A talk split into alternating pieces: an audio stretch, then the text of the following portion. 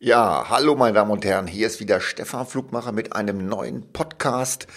Heute mal, ja, möchte ich mal ein paar, paar Gründe nennen, über die wir uns eigentlich freuen können. Und das ist eigentlich das, das nicht so Schöne bei uns vielleicht auch in Deutschland. Es gibt mehr negative Nachrichten als positive Nachrichten.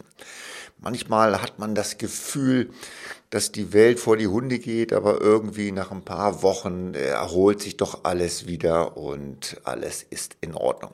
Und da Sie ja bei uns wahrscheinlich ähm, oder Sie befassen sich mit Geldanlagen und da sind natürlich Emotionen immer eine wichtige Geschichte. Also welchem Berater vertraue ich, welchem System, welcher Anlage, da sollte man sich schon ein bisschen mit befassen. Also, paar Gründe dafür. In den letzten 25 Jahren zum Beispiel sind nach dem neuesten Weltwirtschaftsbericht der Vereinten Nationen haben zwei Milliarden Menschen den Sprung aus der extremen Armut geschafft.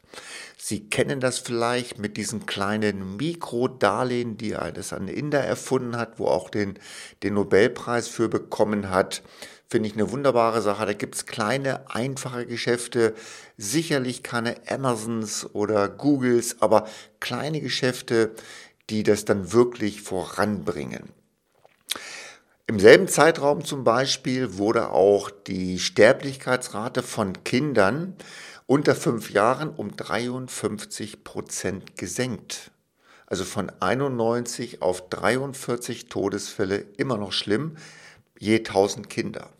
Da macht zum Beispiel der Unternehmer Bill Gates von Microsoft in Afrika seit Jahren eine Riesenaktion, um die Sachen zu bekämpfen, sauberes Wasser, Toiletten zu erfinden, dass die Leute richtig auf Toilette gehen können. Für uns selbstverständlich, dort fängt es gerade erst an.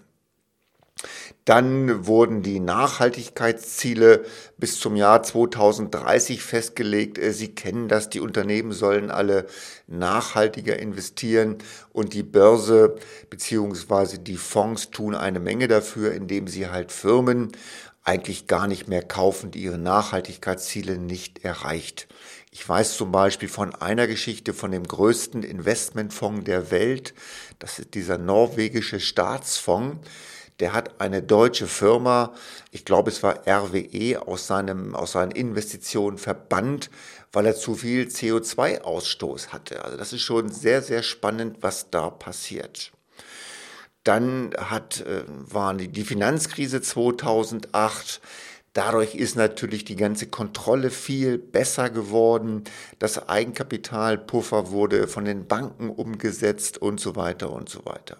Und selbst jetzt durch Corona, wo wir gerade die Corona-Krise haben, sage ich Ihnen, es wird der Welt hinterher irgendwie besser gehen. Wahrscheinlich werden sie irgendwann den Impfstoff finden. Ich weiß gar nicht, ob dieses Jahr überhaupt einer Grippe bekommt, so oft wir uns die Hände waschen und äh, diese Maske tragen. Und das wird langfristig wird das halt positiv sein. Die Ölpreise sind gefallen, die ganze Ökologie wird besser, die grüne Technologie, schauen Sie es an, heute baut ein amerikanischer Unternehmer innerhalb von zwei Jahren unterhalb von Berlin eine, eine Fabrik für E-Autos und produziert dann pro Jahr, ich weiß gar nicht, 100.000 Euro. Da brauchen andere Firmen jahrelang Entwicklung, der baut einfach mal eine neue Fabrik. Ja, was haben wir noch? Dann wird die ganze Datengeschwindigkeit wird schneller, die Vernetzung wird schneller. Ich war auch erstaunt, obwohl ich technisch da sehr viel mache, dass selbst in der Hochkrise von Corona, wo jeder online war, dieser Lockdown, Sie erinnern sich, Netflix, Amazon Prime Video waren auf Hochtouren, jeder hat gestreamt, jeder hat Online-Spiele gemacht. Es ist eigentlich gar nichts Großartiges zusammengebrochen.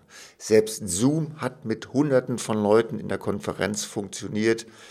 Finde ich, das ist auch schon ein, ein sehr, sehr guter Grund. Wahrscheinlich wird nach der Krise das Netz so schnell sein, dass wir uns richtig freuen werden drüber. Und das sind alles Dinge, die die Wirtschaft wieder ankurbeln. Und da gibt es dann immer wieder neue Branchen, die entstehen, an die wir heute noch gar nicht denken.